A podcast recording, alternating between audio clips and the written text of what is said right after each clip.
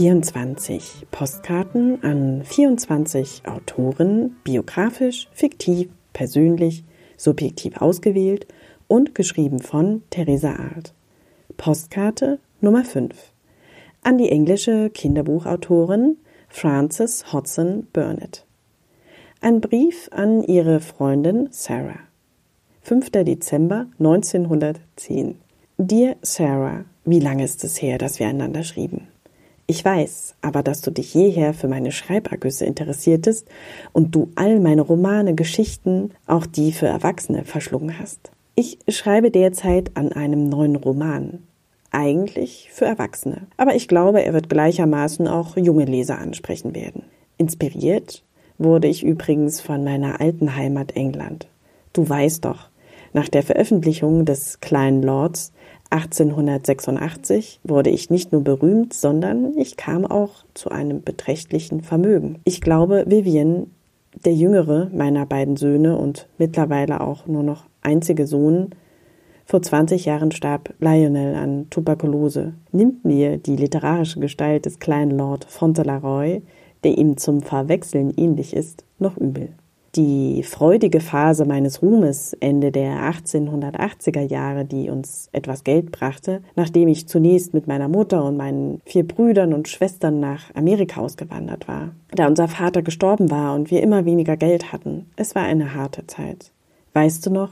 Ich schrieb dir so viele Briefe nach England. Mein Heimweh war so groß. Ich war doch erst 16 Jahre alt, als wir von Manchester nach Amerika zogen.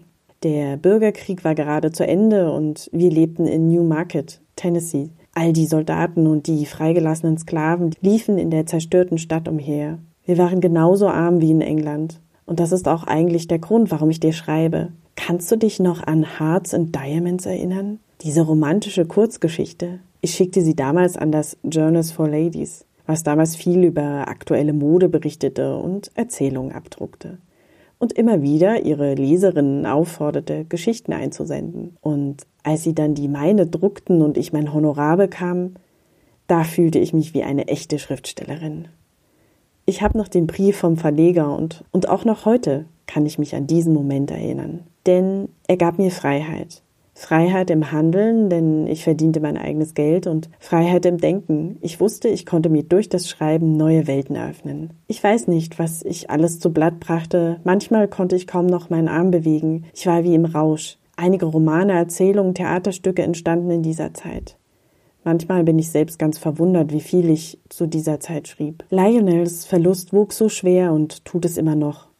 Auch nach 20 Jahren. Das Schreiben blieb aber noch der einzige Ausweg aus dieser tiefen Trauer und Auswegslosigkeit. Mein neues Buchprojekt ist wie gesagt angelehnt an England. Du weißt doch, ich habe mir hier eine Insel geschaffen und damals ein Herrenhaus, Great Mayertham Hall, mit einem riesigen Garten angemietet. Und dieser Garten ist so verwunschen. Er hat in mir so viele Dinge geheilt. Umgeben von einer großen Mauer befinden sich Tausende von Rosen.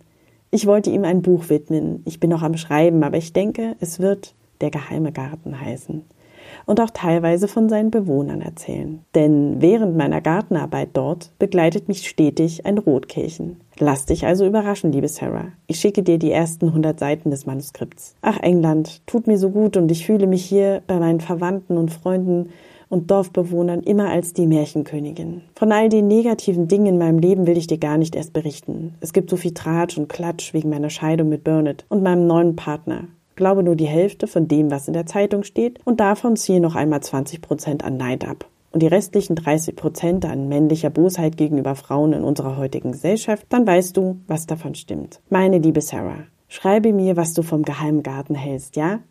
Und natürlich ist das Ganze ja auch geheim.